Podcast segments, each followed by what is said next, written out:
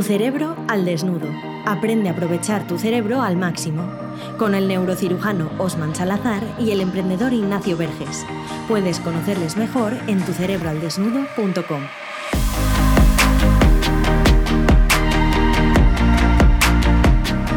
damos la bienvenida a tu casa del porno cerebral. Aquí vas a vivir una orgía intelectual porque en este podcast, Osman, vamos a tocar el tema del cerebro y el sexo, que estamos aquí en agosto, la gente tiene la sangre caliente y, y toca hablar de esto.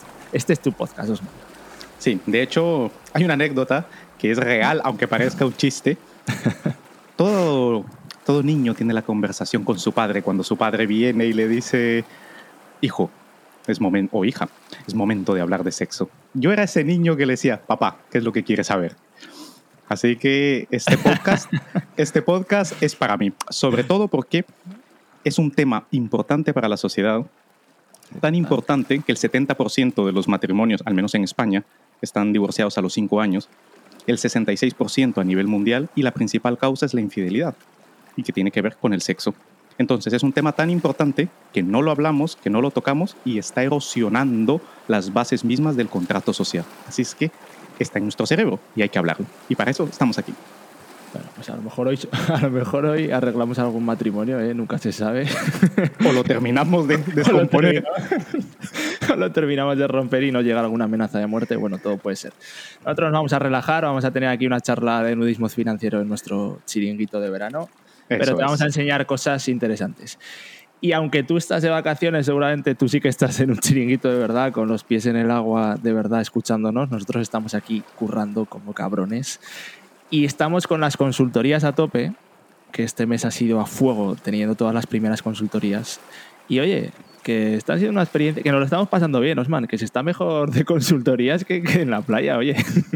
Algo que me ha llamado mucho la atención es cómo gente tanto en España como en Latinoamérica ha tomado el mes de agosto como el mes para conocer su cerebro y para cambiar su vida.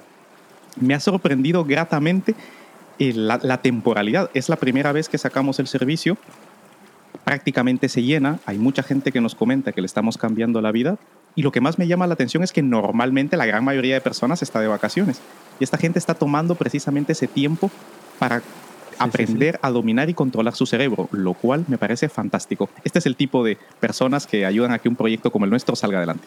Sí, sí, estamos muy agradecidos. Agosto es un mes, pues que ya ves, que es que la gente lo aprovecha, lo aprovecha para todo. Y, bueno, están cambiando las vidas ellos porque están currando mucho, eso lo primero, se están poniendo ahí a currar en nuestros planes de 12 semanas. Y hay gente que nos está preguntando, oye, que yo me quedé sin la consultoría, que no os he conocido más tarde, no estaba suscrito a la lista de tucerebralesnudo.com.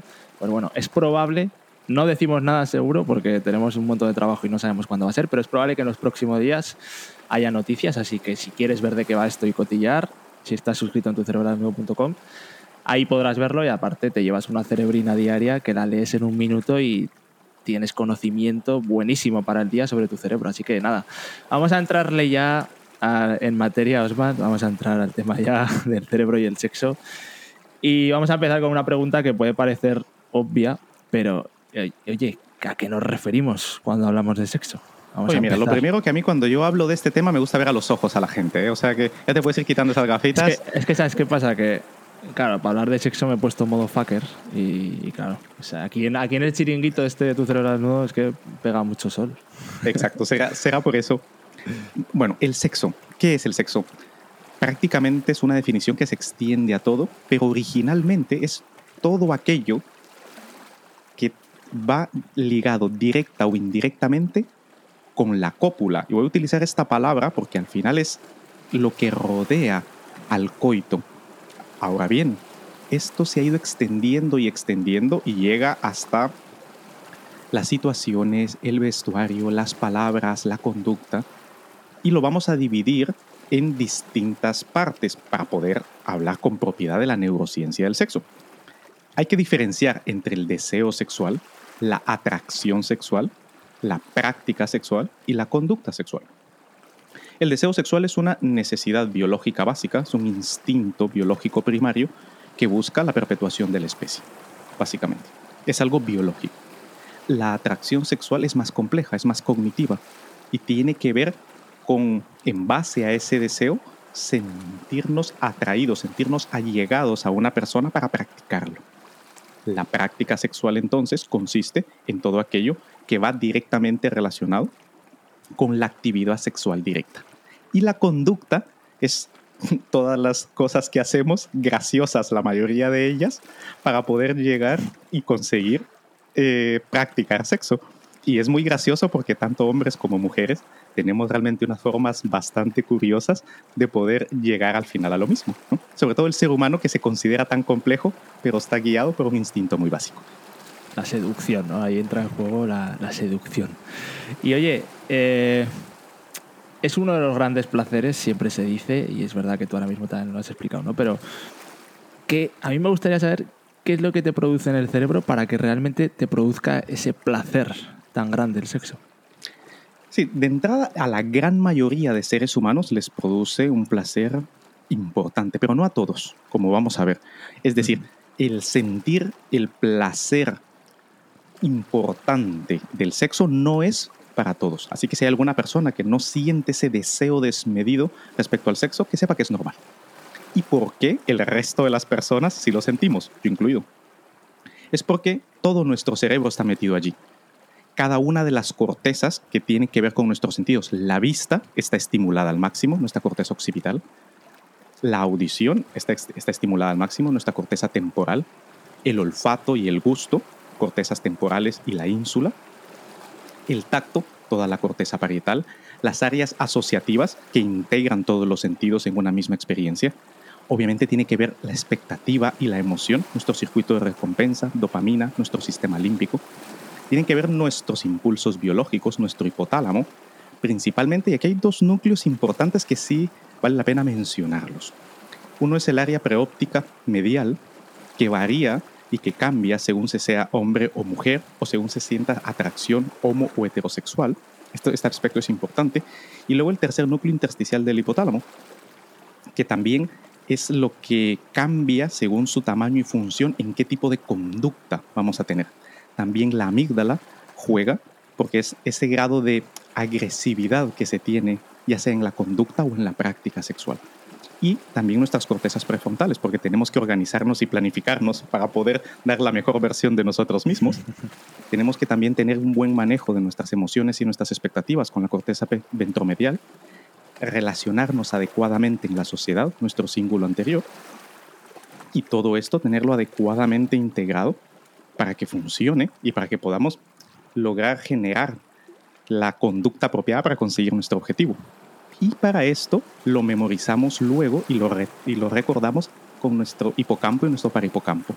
En resumen, el cerebro estimula prácticamente todo nuestro cerebro, es bioquímicamente muy intenso, anatómicamente muy extenso y funcionalmente con mucha importancia para la supervivencia de la especie. Es por eso que el sexo es tan importante en la sociedad y para la mayoría de las personas. Y has nombrado lo de hombres y mujeres, y yo quiero ver si esto es un falso mito o es una realidad, que siempre se dice que en general, obviamente hay excepciones, pero que en general les gusta más a los hombres que a las mujeres. ¿Eso es verdad o no? Falso, falso. Cualquier mito que realmente intente decir de que la sexualidad es mejor o superior o más intensa, o hay alguna asimetría entre hombres y mujeres respecto a la capacidad de sentir placer o respecto a la cantidad, es un mito. Ahora bien, diferencias sí que las hay. Y la principal es la importancia relativa que se le dé a la conducta para llegar a su práctica. La mujer es mucho más selectiva en promedio mientras que el hombre se dice que está pensando solo en eso, ¿no? Es muy llamativo lo básico que somos los hombres en base a la búsqueda constante, en base a nuestra conducta de la práctica sexual. Pero la frecuencia es con la que se busca esa práctica, es lo, la única diferencia entre hombres y mujeres es que en promedio el hombre la busca más, pero la capacidad de sentir placer es la misma, no hay diferencia, y los impulsos sexuales, la conducta sexual y el deseo y la atracción sexual son los mismos para hombres, para mujeres, independientemente de la orientación, la preferencia y la identidad sexual. Bueno, pues eh, aquí nos gusta mucho desmitificar cosas, así que primer mito tumbado. Y oye, esa sensación de placer que hablábamos antes, ya, tenemos claro que la disfrutamos igual hombres y mujeres, tenemos claro por qué se produce en el cerebro. ¿Puede acabar haciéndonos adictos esa sensación de placer que le gusta tanto al cerebro cuando tenemos sexo? Es importante aquí tumbar otro mito. El deseo, la atracción, la conducta y la práctica sexual aumentada no es patológico no es una enfermedad. Ahora bien, puede llegar a convertirse en una, por supuesto. Porque como bien hemos dicho antes, está estimulado la vía dopaminérgica, que es la que trata de las adicciones, como vimos en el capítulo de la semana anterior, tratamos el, capítulo de las adicciones, entonces sabemos hasta dónde puede llegar. ¿Y cuándo es que es, dónde está puesta la frontera entre algo patológico y algo normal? En el momento en el que tanto hombres como mujeres, da igual, vemos a otro ser humano como un objeto para satisfacer nuestra necesidad. En ese momento, en ese momento se cruza la frontera entre la salud sexual y la patología sexual. Y luego, cuando nuestra práctica, nuestra conducta nos hace entrar en un circuito que nos afecta a nosotros mismos, nos altera nuestro bienestar, afecta a las personas de nuestro alrededor y afectan nuestra capacidad de ser funcionales en la sociedad, como por ejemplo entorpece nuestra capacidad de concentrarnos en, nuestra, o en nuestro trabajo o incluso en faltarle el respeto y violentar la libertad de los demás. En ese momento ya deja de ser una normalidad y se convierte en una patología. Pero repito, el deseo, la atracción, la práctica y la conducta sexual aumentada no es una enfermedad, ni mucho menos. Momento de dar una pausa a tu cerebro para aprender mejor.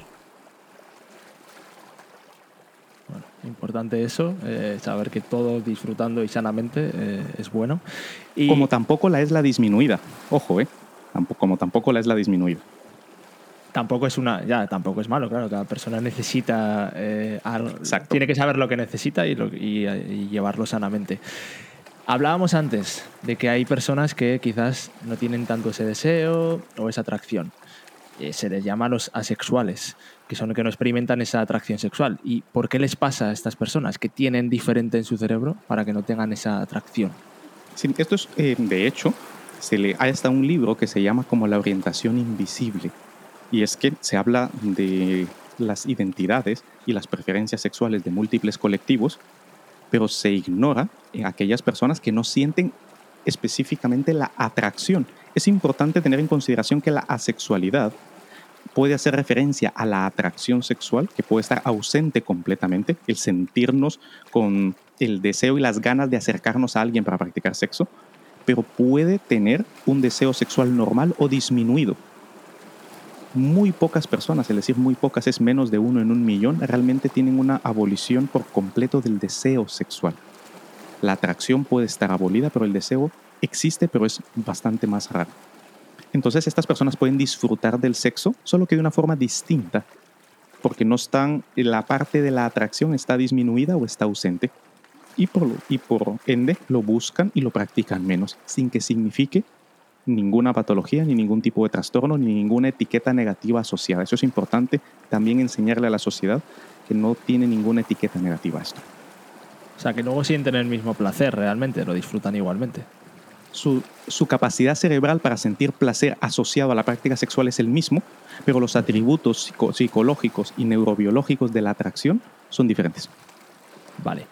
Y hablando de esa atracción, eh, ¿qué determina que a mí me pueda atraer una persona y a ti otra? O sea, ¿hay, ¿hay unos cánones de belleza que se pueda decir que son iguales para todos o es completamente subjetivo? No, no, la subjetividad completa es inexistente, precisamente porque la subjetividad subyace a un mecanismo biológico que es objetivo.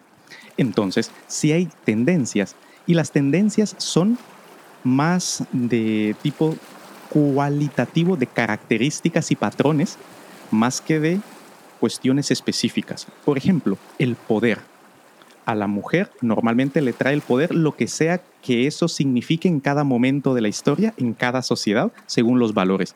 Antes era el que era grande, fuerte, musculado, una voz más grave, etc. Hoy por hoy, con, la, con que la mujer tiene también un alto desarrollo em, económico, se incorpora a trabajos de alta cualificación y no necesita realmente del varón en lo absoluto, el poder, la, esto ha cambiado por personas que son más, hombres que son más abiertos, que son más atentos, que tienen incluso menos índice de testosterona y que se, puedan convertirse en, un socio a largo plazo. Pero ambas cumplen la característica que se considera como poderoso en el contexto en el que se evalúa. Mientras que en el caso de los hombres, normalmente buscamos aquello que signifique más atractivo, más bello, más visceral, según también los los cánones de la época y del lugar. Por ejemplo, en, las tribus aborígenes suele considerarse a la mujer con más curvas, bastante más curvas de lo que estaríamos acostumbrados al, patrón, al canon occidental, como bello. De hecho, por ejemplo, un aborigen ve una modelo de Victoria's Secret, por ejemplo, y le parece algo que se considera es el canon de belleza, le sorprende y dice, pero no lo entiendo. ¿no? El canon puede variar, pero los principios que, se, que, que el cerebro juzga como atractivos se mantienen y normalmente tiene que ver por cuestiones de posición o por cuestiones de proporción, en el caso de los hombres y, la, y cómo lo ve. Vale, interesante. Y realmente también, no sé si esto es otro falso mito, ¿no? Yo creo que no, pero explícanos, se dice que el sexo es bueno para la salud. ¿Hay algún estudio que lo demuestre? ¿Hay alguna frecuencia que se diga que es buena para la salud, que mejora la longevidad? Yo qué sé, me lo invento. ¿Es, cierto que es bueno para la salud a nivel del cerebro? Sí. De hecho, el, el prescribir sexo para mejorar la salud, esto sí no tiene ningún sentido, pero que la actividad sexual per se es buena para la salud está más que demostrado a nivel físico per se, mejora la condición cardiovascular por obvias razones, disminuye el riesgo de enfermedades mm, vasculares degenerativas y sobre todo regula el sistema inmune. Esta parte sí es importante. La regulación inmunológica, esto a nivel biológico, disminuye las enfermedades crónico-degenerativas, sobre todo porque el estímulo endorfínico que ocasiona la práctica sexual, este nivel elevado de endorfinas, mejora nuestro sistema inmune y mantiene a raya a las enfermedades degenerativas por ejemplo. Desde el punto de vista psicológico también, el cerebro humano tiene la necesidad de sentirse apreciado, valorado, validado, y la práctica sexual por excelencia valida a un ser humano independientemente de lo que piense, de lo que crea o de lo que sienta. Además de que es un regulador del estado de ánimo y viene acompañado con una sensación de significado, de valía a nivel filosófico. Esto hablando en grandes promedios. También, por supuesto, siempre y cuando la experiencia del sexo sea placentera, claro, porque en la sociedad también es el principal tabú y gran parte de las molestias a nivel psicológico vienen producidas por estos tabúes acerca del sexo. Bueno, ya vamos a ir cerrando, Osman, y tenemos que hablar del amor, porque estamos aquí hablando del sexo, parece, pero también tenemos que hablar del amor. ¿Qué relación tienen el sexo y el amor? Amor sin sexo, sexo sin amor. Esto a nivel del cerebro, ¿qué relación tiene? Esto es lo que está dinamitando el contrato social, occidental por lo menos. Y es que el, el sexo y el amor ambos tienen un sustrato biológico, ambos persiguen el mismo propósito evolutivo, que es la perpetuación de la especie, pero tienen objetivos distintos y la, la cantidad de tiempo que llevan entre nosotros también es distinta. Por ejemplo, el sexo lo que busca es aumentar el número de descendientes, tanto en hombres como en mujeres. El amor lo que persigue es aumentar la probabilidad de supervivencia de estos que ya han nacido.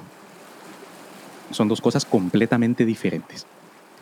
El sexo viene de millones de años, el amor viene de miles de años, a nivel evolutivo.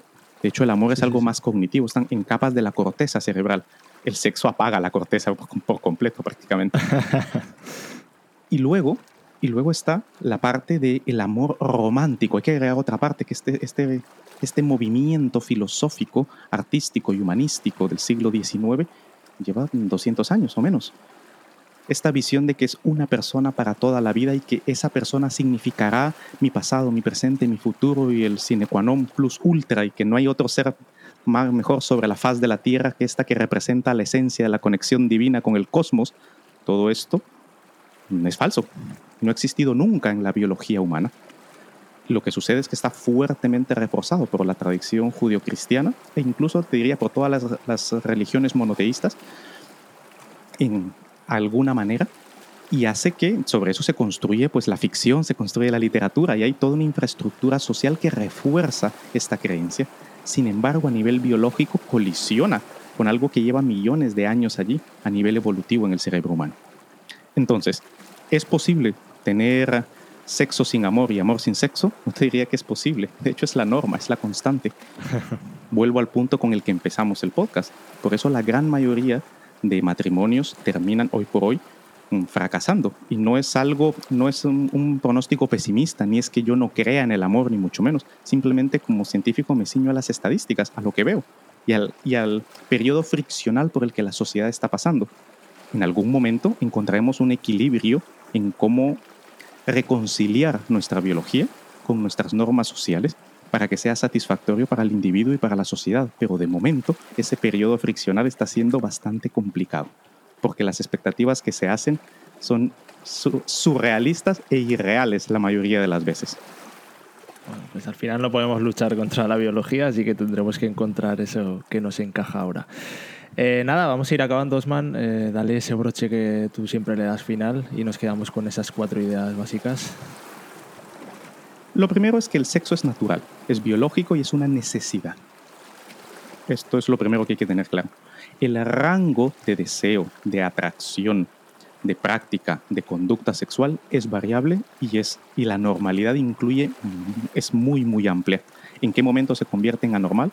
En el momento en el que convertimos a las personas en objetos y en el que lo empezamos a pasar tan mal tanto nosotros mismos como los demás y afecta nuestra libre evolución de como individuos, tanto a nivel individual como colectivo. Que hay una, un fuerte conflicto entre la biología y la sociedad, esto no quiere decir de que, de que no sea posible. Creo que lo más importante es el hablarlo. Es un tema que no se habla.